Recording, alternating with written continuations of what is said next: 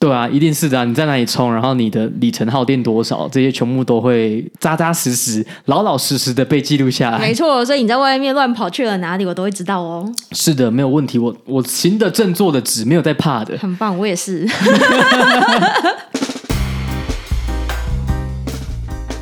欢迎收听戏骨轻松谈，Just Kidding Tech，我是 Kenji，我是柯柯，在这里会听到来自戏骨科技业第一手的经验分享，一起在瞬息万变的科技业持续学习与成长。我们会用轻松的方式讨论软体开发、职涯发展、美国的生活以及科技公司的新闻和八卦。想要了解戏骨科技业最新趋势的你，千万不能错过哦！Hello，大家好。利昂宝宝虽然还是一个小婴儿，但是不知不觉他其实也已经快要十一个月大了。那我们就发现，哇，其实他已经快要满一岁了。不知不觉，他的成长真的是从每个礼拜、每个月，感觉真的很不一样。因为我现在回去看他刚出生的照片，真的会觉得说，怎么那么像猴子？我觉得他一出生就很可爱啊，但是你好像是最近才开始觉得他真的好可爱这样。没有，我不是最近的，我是大概三四个月以后就觉得他是可爱的宝宝。对，但是我跟妈妈们盲目的爱不一样，妈妈一生下来就觉得宝宝是世界上最可爱的宝宝。对，但是我就客观的表示说，其实还好。还有你的头就很可爱啊，对，可是这样就是有一个盲点啊，就是每个人如果都认为自己的宝宝是世界上最可爱的，那就没有不可爱的宝宝了吗？嗯，就是、不会啊，就是反正对你来说，你的认知就是你的世界，你的现实嘛，所以在你的现实当中，最可爱的宝宝就是那个啊。但是我觉得我是相对客观，就是我一开始觉得还好，嗯、后面就觉得是真的可爱。嗯。我不像妈妈们的盲目的爱，就说啊，我的宝宝就是一生下来就是超级可爱，就是超可爱，他就是世界上最可爱的小孩啊！而且我觉得，不管从客观主观来讲，都是一样，这样是不是太盲目了？没关系，这就是所谓的理性感性重合。哎，对，你就是把自己的现实构筑出来，然后相信这个是客观跟真实的。没错，就是这样。但是其实看着小孩子成长，真的是一个蛮神奇的旅程。所以我现在真的觉得生小孩也是一个很特殊的人生的体验。那他每一个礼拜、每个月都会有一些不同的变化。那当然有一些成长是以月来计算是比较明显，比如说他最近就是爬行开始变得很顺，然后开始会站起来了。我们就突然发现，哇，他已经有好几个那种成长的那种里程碑。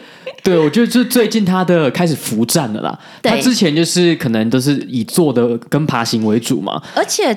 大家不是都说七坐八爬嘛？但是利昂宝宝好像大概九个月才比较做的比较好。他之前都是一直趴在地上，像虫一样。哦，我觉得那个真的是参考就好。我发现那种标准的教科书说大概几个月怎么样，我觉得那就是一个平均。对。可是说实在，我觉得没有必要，反而那会让大家有压力，就说啊，我的宝宝在这个时候没有达标怎么办？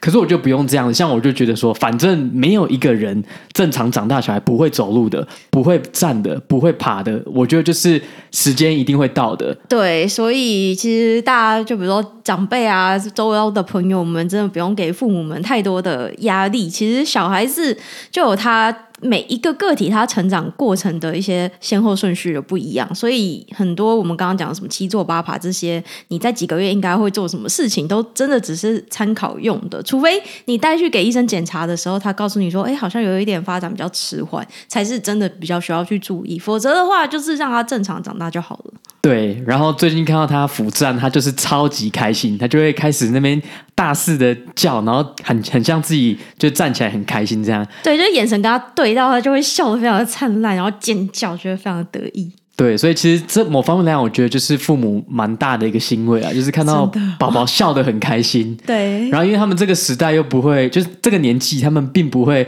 假笑嘛，他们笑一定是真的笑。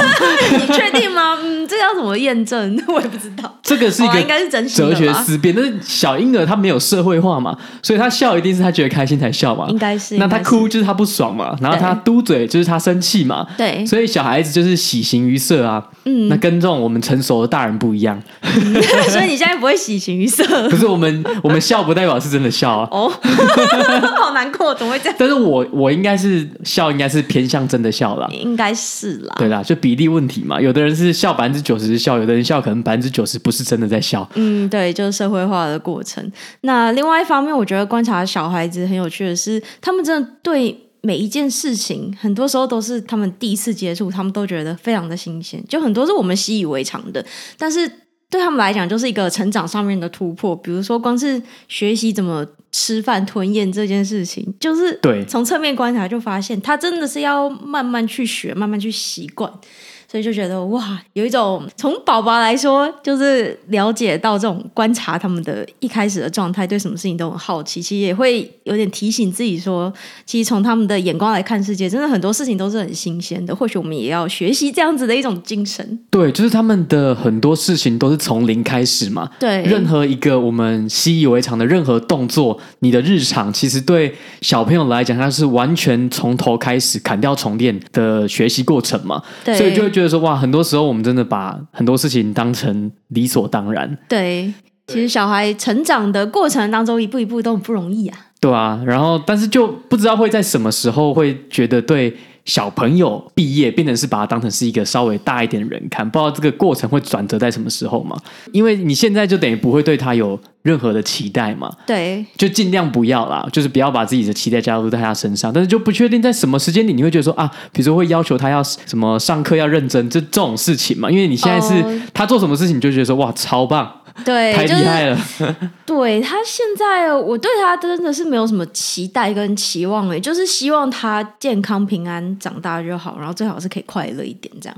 对，我觉得这是最重要、最重要的事情。对，但不知道什么时候开始，我会觉得，嗯，你要做更多一点哦。希望是不要太强迫他，不要太要求他。等到他有一天说“妈，我要当啃老族”的时候，你该怎么应对？这个不知道，就给他啃，我也不知道。给他啃太可爱了。我会希望他还是可以有自己谋生的能力，但也是看当下的状况啊。说不定他就真的到处碰壁找不到工作，那我也是要想办法帮他。对啦，谁知道呢？到时候再说。我觉得就是像我记得我们刚出生，就是李昂刚出生的那一集，我就有提到，其实我觉得生小孩现在对我来讲，就以前你会觉得说、嗯、啊，你在高中。大学是一个阶段，然后毕业之后是一个阶段，然后可能结婚前、结婚后是一个阶段，就人生中好像分成很多阶段。对。可是你当你生了小孩之后，我觉得你的人生就是两个阶段：生小孩前跟生小孩后。真的，那个差异实在是 太大了。对，差异真的是很大很大。那我相信对蛮多爸妈来讲，应该是。最渴望的就是比较自由的时间嘛，他就觉得说带小孩其实是一个也是劳力活啊，然后等于是一个你二十四小时都要照顾的一个状态了。没错。那我觉得对我们来讲，我们是稍微偏比较放养式一点，就是比较不会说要求这么多，因为我觉得很多爸妈可能。不知道为什么，就是会比较偏完美主义嘛？可能是整个社会的氛围，就觉得说啊，小孩一定要什么东西都要最好，然后你时时刻刻都要顾着他，然后不能有任何一丁点差错。对，好像想要好像有一个 SOP，你每一件事情都一定要做到，但是有太多事情都一定要做到。对，那你这样子真的是没完没了，而且很多这种教养的东西，就是那种小孩子成长过程，你也不确定到底是你哪一个东西做对，他才可以变得比较好嘛？对。那很多时候是我们可能百分之八十的东西是我们想象出来的啊，应该要这样做。对。然后，但其实搞不好只有其中的百分之二十是真的必要的。没错。对，所以像我跟科科就是尽量是把就是他最必要成长过程中啊，吃得好啊，然后睡眠顾好啊，然后换尿布啊，然后喝奶这些东西，就是生理需求照顾到，然后陪玩的部分照顾到。剩下我们就是比较偏自由派，对，就真的是应该算是偏比较没有那么紧张的父母的方式啊。而且主要是我发现有时候太紧张、太强迫他也没有用。比如说我们买了一些玩具给他，就本来想说他应该会很喜欢这些很可爱玩具吧，结果他好像对一些垃圾还比较有兴趣，就是对一些那种饼干包装，他觉得哎这个好好玩，摇一摇会有声音。对啊，然后保特瓶喝完的水，他就是在那边捏捏，然后觉得有声音，觉得很好玩。对，那反而你特别帮他买的东西，他可能玩个一下子就不玩了。对，所以很多时候，我觉得他这个其实跟拉面有八七像，就是小孩子跟宠物基本上真的是蛮像的。拉面也是这样子，对，所以就发现很多时候你为他好，但是他不一定真的会领情或者是接受。对，你自以为你在用最好的方式对他，他觉得说啊，你在这边干什么？对，所以真的就是自在啊，就是我们尽量做，然后看他，也不要强迫他接受。对啊，因为我觉得我们这样的方式是比较好，就我们两个是稍微比较轻松一点嘛。那我觉得爸妈心情好，其实对小孩来讲也是好的，因为很多人都要求完美的时候，就会让自己觉得很焦虑。那你可能无形之中，你的焦虑也会给小孩子感受到嘛？嗯，多少会哦。对，那可能他就比较没有办法，比如说自己比较独立一点呐、啊。像我们蛮算是蛮早就开始做这种睡眠训练的嘛，他就是大概两个半月、三个月就开始可以睡过夜。对，其实我们也不算特别。按书去给他做这样子的训练，纯粹是我们发现再这样下去不行。他如果再没办法睡过夜，我们两个都要拘了。对，因为真的睡眠真的有够重要。你爸妈睡不好，你这心情会超差的。对，所以我们就不管他睡前，赶快给他多灌一点奶，然后就放下去，然后就发现其实他过几天就真的自己可以睡过夜了。对，然后我事后啦，这当然是事后才知道，我就看一些书嘛，嗯、就说其实小孩子你真的是要在三四五个月的时候训练他睡眠。对，如果你到八九个月都还没有让他训练睡眠的话，八九个月就超级难训练。的，对，因为他就是在某个程度已经有点定型了。嗯，那等于是说，你如果没有给小孩机会让他练习自己睡觉，对，那这样他就没有办法在很早的时候独立学习这件事情。所以，其实那种独立的个性也是要从小开始养成，也是可以某种程度上去培养出来的，就不一定说完全是先天决定这样。啊，就是当爸妈之后，真的是有很多爸爸经、妈妈经，嗯，对吧、啊？那其实我们听众应该可能 maybe 一半一半是，应该有有部分听众还是应该也是有有小孩，可能也蛮大的这样。对啊，对啊。那如果还没有小孩的，你就是记得这件事情，就是很多时候就是你遇到了再说了，啊、不要太紧张，遇到再说，对，总会有方法的。没错。好哟，那今天的主题呢，想要来跟大家聊一聊，大家应该都还蛮关注的特斯拉这间公司最近的一些消息。那我们都知道，特斯拉其实算是电动车里面销售算是蛮畅销的。一款车子嘛，也就是说一个品牌啦。对，那主要也是因为它有很多跟传统汽车比起来蛮智慧型的一些功能，比如说像是自动定位啊、辅助驾驶，或是一些网络服务的功能。那这些功能也是让它在近年来就是真的是非常的畅销。但是因为它这么的畅销，这么多的功能，其实最近有一些事情浮上台面，比如说它。在这些功能当中，一定是收集了非常多的资料，各种各式各样的资料嘛。那大家近年来对于资料的隐私权或者是相关的监控管理的这种相关的规定，也越来越有意识到了。对，所以其实特斯拉它在。呃，提供这些服务的过程当中，到底收集了哪些资料？收集了哪些关于驾驶、关于你所有开车的行程的资料，也开始被大家注意到了。所以今天想要来跟大家聊一聊，特斯拉到底收集了哪一些资料，还有这些资料代表了什么意义，会怎么样影响我们未来？就是大家会担心说，如果这些资料，比如说到最后，可能要么是特斯拉掌握，要么是特斯拉可能分享给其他第三方的一些其他公司的话，会不会变成某一种像脸书一样之前发生的事情，就变成某一种监控工具？它其实比你还了解你自己，那就可以利用这些个人化资料去做很多，比如说 target 的广告啊，或者是知道你不应该被分享出来的 GPS 资讯等等。那所以其实这个。我觉得现在讲这个问题还算蛮早的啦，因为毕竟特斯拉虽然卖得很好，但是它在美国北美地区的销总销售啦，那大概是占三 percent 嘛，就把油车跟电动车混在一起看的话，它其实就占三 percent。那当然，因为就环保意识的抬头嘛，所以这个东西一定会持续从三趴慢慢变成五趴、十趴，或者是更多，甚至五十趴等等。但是它在你只看电动车的话，特斯拉就是占了六七成的市占率嘛。所以，的确是以这个比较智能型的这种电动车来讲，特斯拉就是拥有最大的规模，然后拥有最多的资料。对，所以大家会开始提出一些质疑，就是万一这些资料被滥用的话，其实是会造成一定程度的危害的。对，不过我觉得目前会关注到这一个部分的还是比较小众了。但因为已经有这些脸书这些科技巨头的前车之鉴，所以现在感觉这些。呃，监理机构已经更早去注意到，哎，其他领域可能也会有类似的问题，所以我觉得还算是蛮不错的，至少是蛮早期就开始有相关的讨论。对，那我们就来看一下特斯拉究竟会收集哪些关于驾驶的资料呢？对，其实这个东西大家也蛮直觉的，就是你任何在车里面的行为，不管你是加速啊、减速啊，或者是说你的安全带有没有系上啊，里面坐多少人，你的手有没有在方向盘上，这些最基本的资料一定是它会持续在收集的嘛。那对，包含说有的时候你可能开启了 Autopilot 自动辅助驾驶的模式，或者是 Full Self Driving 全自动驾驶，这个任何的你在车内的所有的行为，其实都会被收集起来。对，基本上收集的方式大概就是行车记录。录器就是 Event Data Recorders，叫做 EDRs，或者是汽车日志，叫做 Gateway Log。对，刚科科一下子丢出一堆专有名词，太多了吗？Sorry，没关系，反正就是你所有在车内使用的。不管是你的用指令，或者是那种踩油门减速，都会去被收集到。那还有，其实特斯拉有一个模式是哨兵模式啊，它就是在你比如说你车停好的时候，它会开启它旁边的摄影机，去看有没有可疑的人进来，然后有的话会通知你。但讲到这个，我实在是很想要吐槽一下，因为那个我们的特斯拉常常会启动这个模式，然后我们回来之后就会发现它有一些警告，就是说，哎，好像有一些。你离开的时候有一些可疑的一些活动，但仔细看之后就发现，基本上都是 false alarm 嘛，对，就是、就是没有真的可疑的。对，要不然就是旁边的人开车开门，他停好车然后开门下车，要不然就是我们自己被录进去。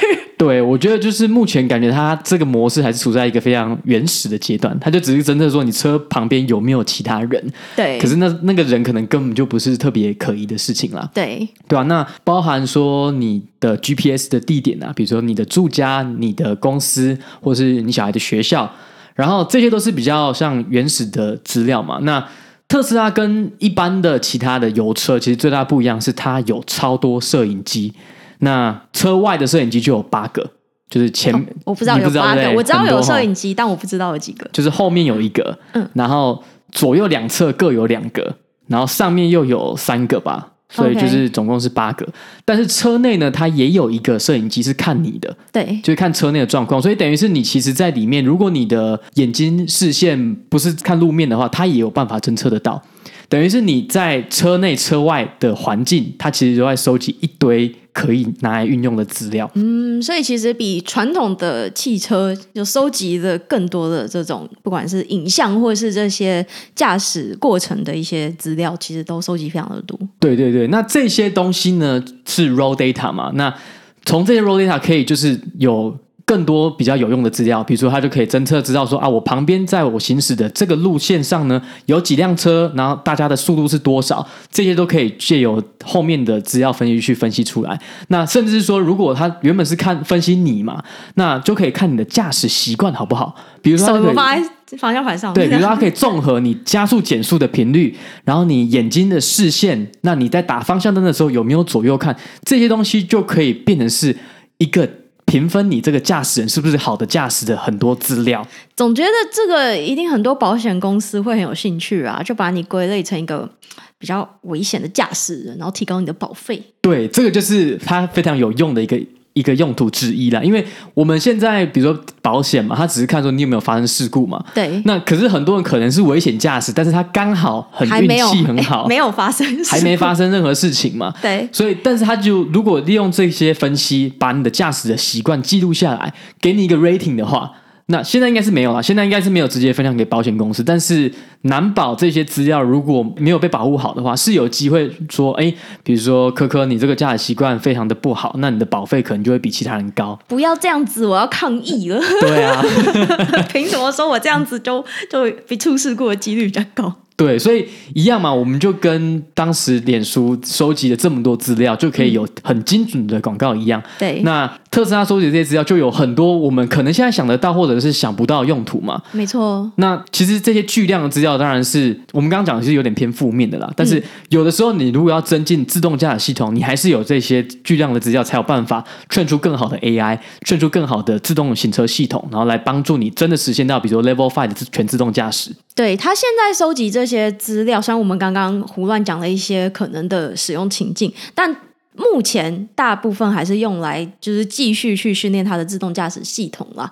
那现在呃，Tesla 大概有也卖出三百多万辆的汽车了嘛？那每天累积的这些资料是大概十亿英里的这样子的行车记录，所以这其实真的是蛮多的，给他们非常多的资料可以去了解各种行车上面会遇到的状况。对，因为一般来讲，在 training 这些自动驾驶的时候，有几个方法嘛。第一个就是你用模拟的，因为模拟的第一个是成本比较低，然后 iteration 比较快嘛，你就不用说真的去收集实物上车子跑的数据嘛。对对，但是这样子。只可以让你的 AI 到某一个程度，你实际上你在路上有遇到超多这种特例，或者是不一样的这种行车，你可能会路上遇到一个乱开车的人，你这时候应该怎么应对？这些资料其实还是得透过这种实际上在外面跑车去帮你收集资料回来，然后再回来去做 training 才可以让这个系统变得更好。对，因为毕竟像刚刚讲的那种特例，如果它所占的 data point 是非常小一部分的话，那在那种所谓的大型的类神经网络的这种呃机器学习模型当中，就会是它比较没有办法去影响整个模型的建立。所以当它的 sample 量太少的时候，就会比较没有办法针对这样子的状况去做最佳化。对，然后特斯拉其实很有名的一点是说，他们是利用一个模式叫做影子模式来增加他们的这些自动驾驶的 AI。这什么意思呢？就是当你比如说你现在正在开车好了，对，然后比如说他们之前要想要有一个 feature 是自动换道。那以前在一开始的时候，就是他不知道怎么自动换道嘛，他的 Autopilot 可能一开始只有说哦，我就定速，我在我这个车道上面，然后会稍微跟车加速减速。那他想要有一个 feature 是，诶，我要怎么样自动换道？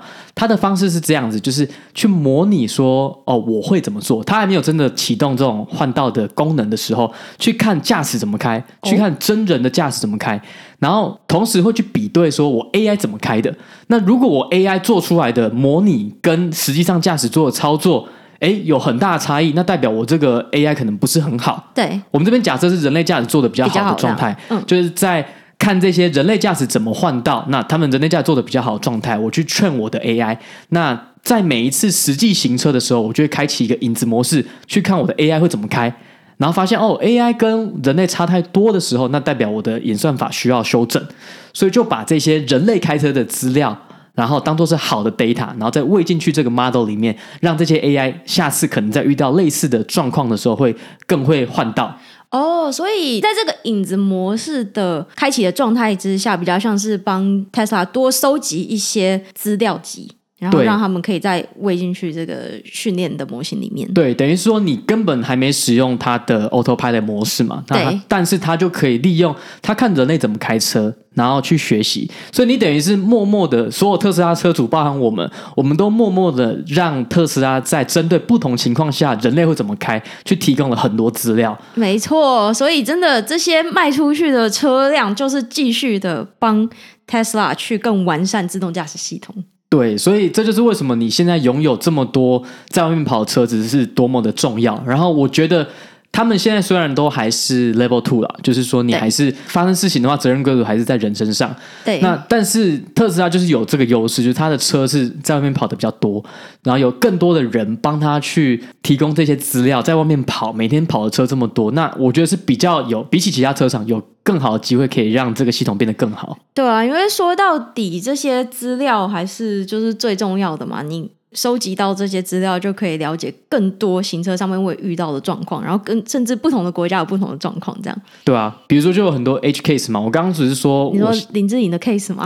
哦，林志颖那个 case 真的也是一个 H case。对对，但是我觉得大家很多时候会像是比较放大，因为我觉得以那个例子来讲。Autopilot 应该是没有，看起来是没有开启的啦。嗯，我觉得那个情况下比较像是他可能自己没有注意到，然后以为 Autopilot 开了，但是其实没有开，所以才会撞到那个电线杆。嗯，所以这样听起来，Tesla 真的是在行车过程当中收集非常多的资料。那讲到这个呢，真的。听到收集很多资料这件事情，其实大家现在神经都蛮敏感的，就会开始思考：诶，那收集了这么多的资料，那我的隐私有没有问题？我驾驶个人的隐私是不是有适当的保护？那再来就是我对这些资料，我自己是不是有？相当的控制权，就是我可以决定我的资料是不是能够被利用的，然后如何被利用。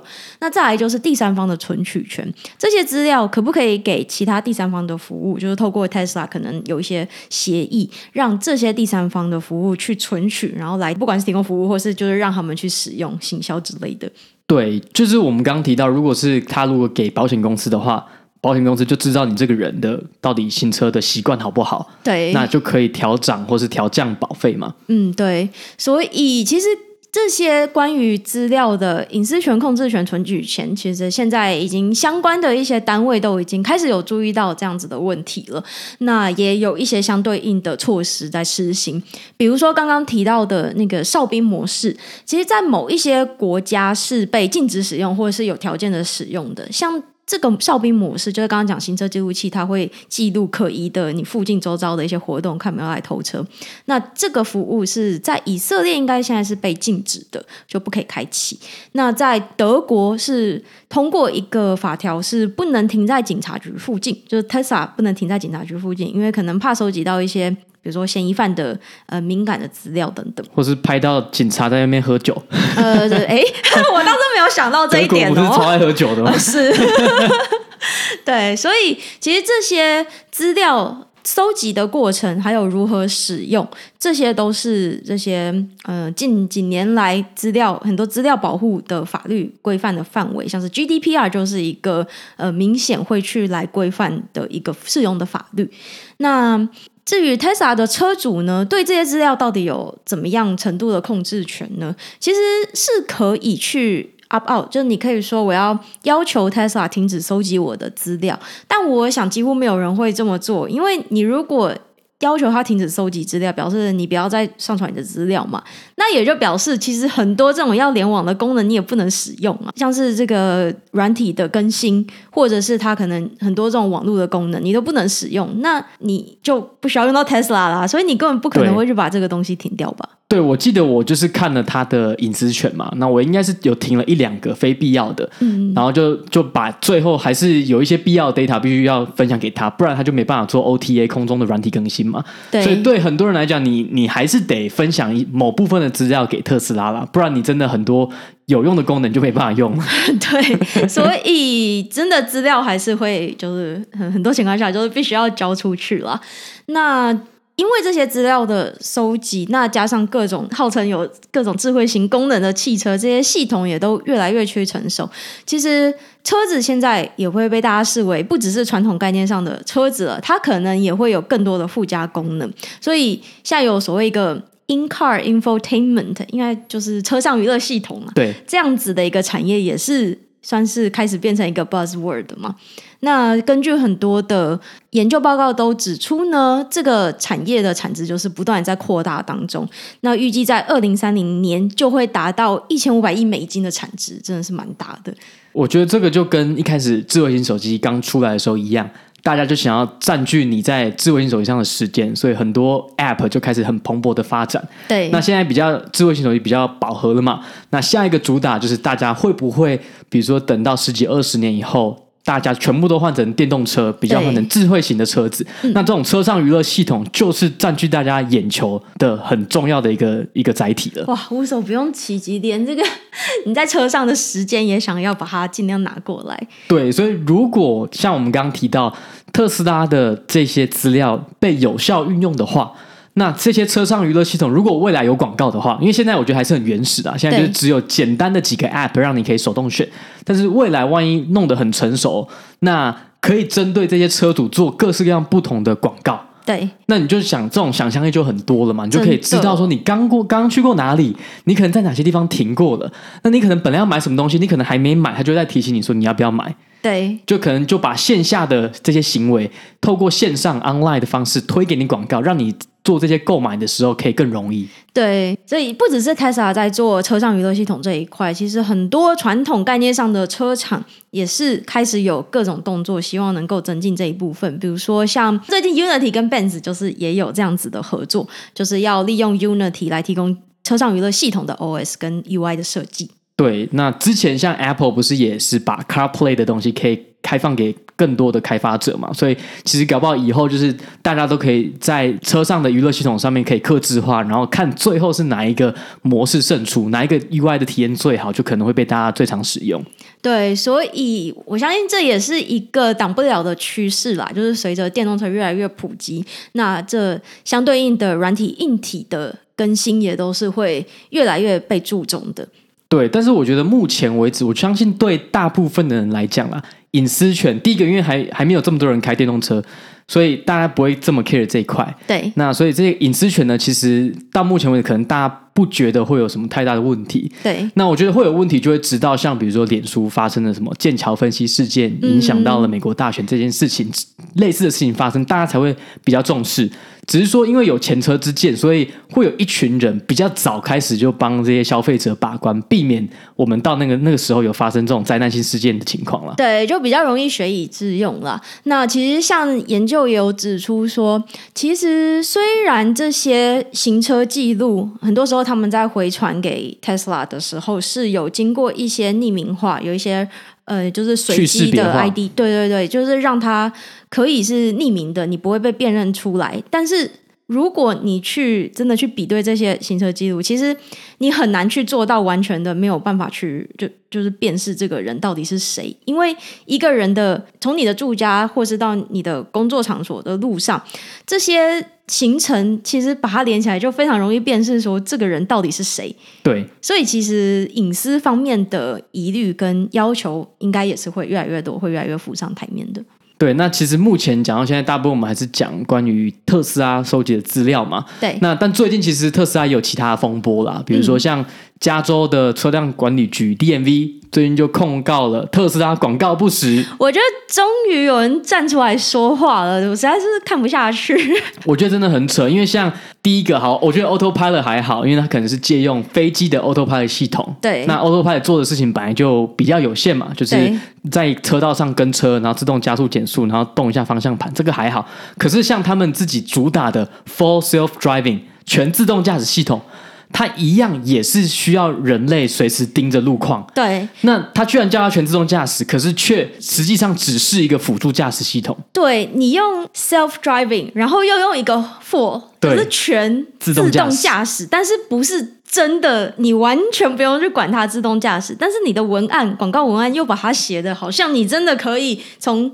A 点移动到 B 点，你过程当中不用介入，我觉得这个就是真的，就是完全在误导消费者。对，这个误导的这个成分真的很大。我当时就一直觉得很不解，就是明明它的全自动驾驶也只是 Level Two，那其实 Level Two 跟 Level 三最大的差别就是出事情的时候，Level Two 以下是人要负责，对，Level 三呢以上，Level 三、Level 四、Level 五以上呢，就是在一些状况下，就是大部分是给车子负责，对，除非车子告诉你说你现在要接手。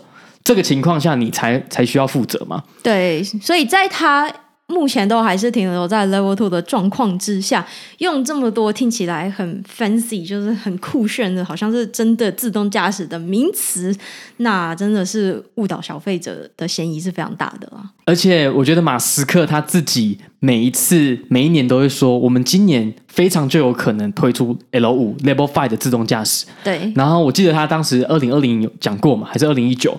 那现在又过了两年了，我们还在 Level Two。对，然后离真正的全自动驾驶明明就还有很长一段距离。对，所以有的时候真的不得不说，就是马斯克画大饼的情况是有点严重了。对，那其实就算是 autopilot 这个名词，我现在也不太能够被说服，说是借用飞机的那个 autopilot 的的延续下去，所以它并不是真的。就是 autopilot 也有一个 auto 在里面嘛，就是一种自动的感觉在里面呢、啊。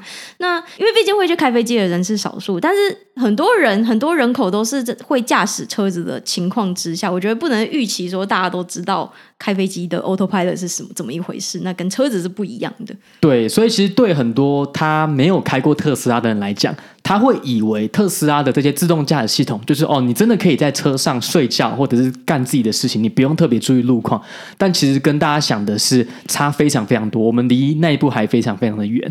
对，所以我是认为给驾驶的教育跟行销的这个比重，就是有点太偏颇了，不太给驾驶的教育应该要再多一点才是。对，所以可能就要看这个控告的情况怎么样嘛。那最差的情况就是他。特斯拉不能在加州卖车，对，那这其实蛮大条的啦。我觉得应该不会走到这个状况，因为北美是特斯拉卖车卖的很好的一个最好的地方之一嘛。那加州是卖的最好的，所以他们应该不会让这个情况发生。嗯，那就看说到底是要增加多给消费者的一些教育呢，还是说要把这个全自动驾驶这个名字改掉？那我觉得应该要稍微改一下这个名字会比较好一点。对，我觉得是有人出来说说话了。对，那其实离我们开始开特斯拉，目前大概就是三个半月。我们四月底拿到的嘛，所以三个半月。那我如果要用一句话来讲我的心得的话，嗯，就是我觉得没有我想象中那么惊艳。哦，对，我原本想象的感觉就是像，比如说你第一次很多人看到 iPhone 的时候，就觉得它就是一个非常完美的一个智慧型手机，划时代的一个发展，这样。对，但是我开的感觉是，哦，的确有很多非常棒的辅助驾驶，比如说 Autopilot。对。但是我觉得它在很多细节其实没有做到像我想象中的那么好。对。比如说，我觉得很很常常很瞎的一点就是，比如说像 Spotify，每次我听 Podcast 听到一半离开。然后又回到车上，有的时候就给我从头开始播。对，那其实我们像我们的之前的那个小 Civic 就不会有这样子的问题。对啊，我觉得他如果在这一方面明明是主打就比较像是智慧型的车子，结果连这个 Spotify 的同步都没有做到这么好，我就觉得很瞎。然后还有另外一个，我自己也觉得蛮不习惯的是它的地图啦。它地图应该是有跟 Google Map 合作，然后再加上自己的东西，但是它就不能，比如说登录我的 Google 账号，所以我之前自己在 Google 上面加星号的地点，也根本没有办法在我的特斯拉的地图上看到。我就觉得这个体验就是没有做到很好。对，就是这种比较偏软性的体验。就是似乎整合的真的没有想象中的那么好，就是我们会预期它应该是呃无痛转移啦，就是我们的体验不应该被打断，但是其实好像有一点太对它期待太高了，但我自己是觉得做起来蛮舒服的啦。我我觉得确实是啊，因为毕竟也不便宜嘛。对，而且因为它前面的视野就是很大，因为它就是少了那些传统那些仪表板，那它整个视野其实还蛮开阔的。对，就是有好的地方，但是就没有到说让我就是超级惊艳。因为像有的时候，我的那个手机不是他的手机就是钥匙嘛，对，他常常有的时候还不让我进去，我在那边绕了好几圈，然后 试了好几次，他才让我开。哦，就是有时候会有这些秀逗秀逗、爬带爬带的 的情况产生啦，所以就是的确是不错，可是没有到那种觉得是一个划时代然后超级惊艳的产品的感觉啦。嗯，OK。嗯，我是觉得硬体的硬体方面的体验真的是还蛮赞的啦。那软体方面，就是你刚刚讲的那些问题，觉得软体方面的整合，希望是因为毕竟它是号称是智慧型的汽车嘛，那当然就是会希望这些是真的很智慧的。不过从另外一个角度来讲，确实也是我第一次体验这种。呃，真的比传统汽车更多功能的这种智慧型汽车，所以真的要讲的话，我还是觉得是个不错的体验啦。对啦，我现在即便实际开过之后有这些缺点，但是如果要让我再选一次自动车的话，对，目前我还是会选择特斯拉的。最大的原因就是因为它的充电网络实在是太好了，它的充电站一定是最多的。对，因为车上跑的车这么多，那充电站多，所以你就比较不用担心说啊会不会有到一个比较荒郊野外的地方找不到充电站。对。特斯拉就比较不会有这方面的问题，但是说，其实你的这种充电在哪里充电的记录，其实也是会被记录下来的哦。对啊，一定是的啊。你在哪里充，然后你的里程耗电多少，这些全部都会扎扎实实、老老实实的被记录下来。没错，所以你在外面乱跑去了哪里，我都会知道哦。是的，没有问题。我我行得正，坐的直，没有在怕的。很棒，我也是。对，但是其实就会，比如像现在我们把这么多身边的东西变成智能的，其实这么多的镜头。那我觉得就会有那种像之前那个 Edward Snowden 发生的事情嘛。其实如果任何一个国家的中情局，比如美国中情局，它其实就有能力去看到这些镜头在干嘛。一定的啊，其实像之前呃，佛罗里达有一。有一个特斯拉的车祸，那其实好像在法庭当中，特斯拉也是有把收集到的相关数据拿出来当做呈堂的一些证据嘛。那其实这个案子好像是有一些隐私权方面的争议的，就是在不知情的情况下，他们有开启相机去收集这些资料吗？嗯，好像也不是相机，但是就是他的一些行车记录，就是比如说最高速是多少啊？那因为这个资资讯理论上应该是要去识别化的嘛。哦，但是在那个情况，可能他还是就必必须要必须要拿出来吧？对对对对，所以就是这个东西，我觉得就是且战且走了。我觉得现在大大家可能是慢慢对这些资料个人化是会有那种想要你有权利去掌握的，但是其实对目前的很多这种大公司来讲，他们才是拥有这些资料的拥有者啦。嗯，对，所以这些媒体啊，或者是这些。不同的机构才会慢慢去提出这些质疑，那希望大家可以把这些资料是还给使用者。嗯，好的，那今天这一集就先聊到这边，希望大家还喜欢，我们下周见喽，拜拜，拜拜。